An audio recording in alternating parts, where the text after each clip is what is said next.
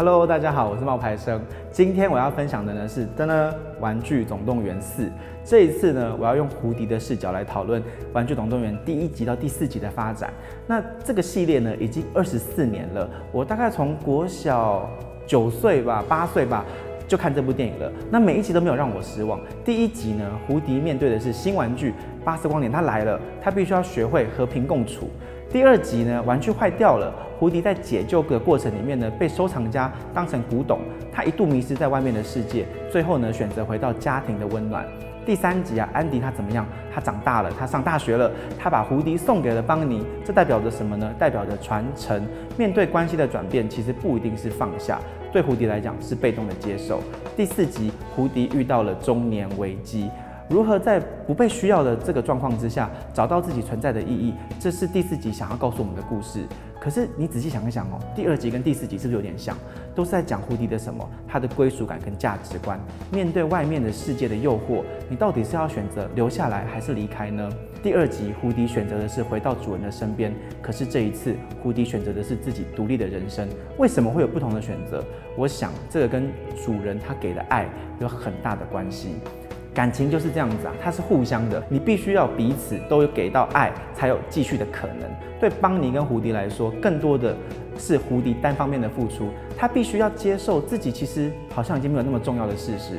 我想这个是皮克在跟我们说多元化的一种正能量的价值观。玩具总动员四啊，是对前三部的一个升华。这一集呢，它不再拘泥玩具是为了取悦主人而存在的观念。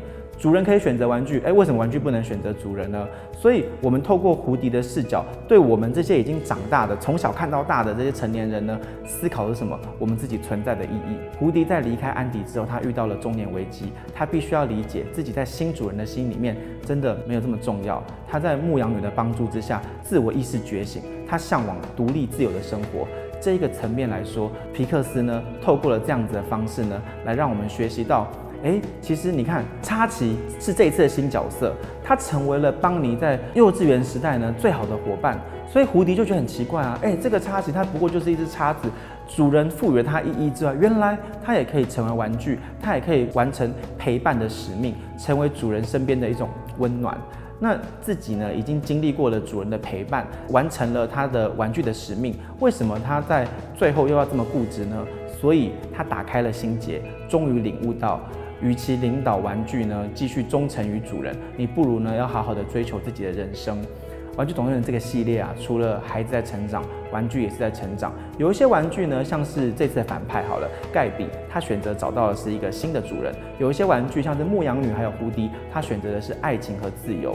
不过呢，在尝试新的生活方式之前，都没有想过自己要什么。他心里面只有三个字：主人、忠诚还有守护。可是新的主人需要他吗？不一定啊，对不对？最后他终于明白，哎，地球离开了谁都能转动，别人不一定需要他啊，所以他的内心呢，只能够由自己来守护。胡迪的心中呢，就百转千回。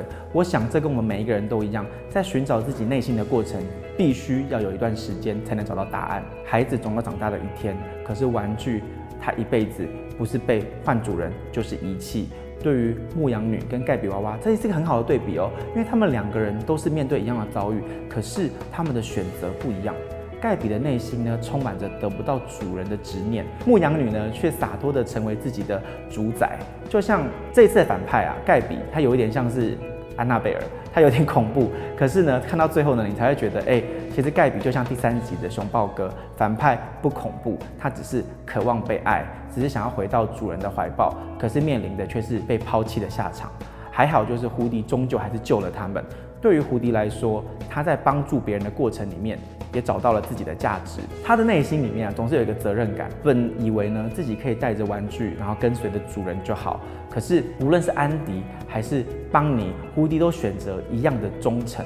但是这两个人对给他的爱是不一样的。最后呢，胡迪选择了离开玩具的大家庭。是不是有点惆怅？可是这一份惆怅也是帮《玩具总动员四》加分的原因，因为这不像是一个故事的结局哦。你不觉得它很像一个开始吗？小镇的警长走出来了，面临的是全新的世界，以后的历险一定更精彩。皮克斯他真的没有让粉丝失望。胡迪是我们心中永远的玩具英雄。也许我们的人生就要像胡迪一样，除了扛起责任、履行使命之外，最后还是要勇敢的为自己而活。希望你会喜欢我们今天的分享。我是冒牌生，记得要追踪订阅我们的频道。那你有任何的想法，也欢迎跟我们分享《玩具总动员四》你的看法。拜拜。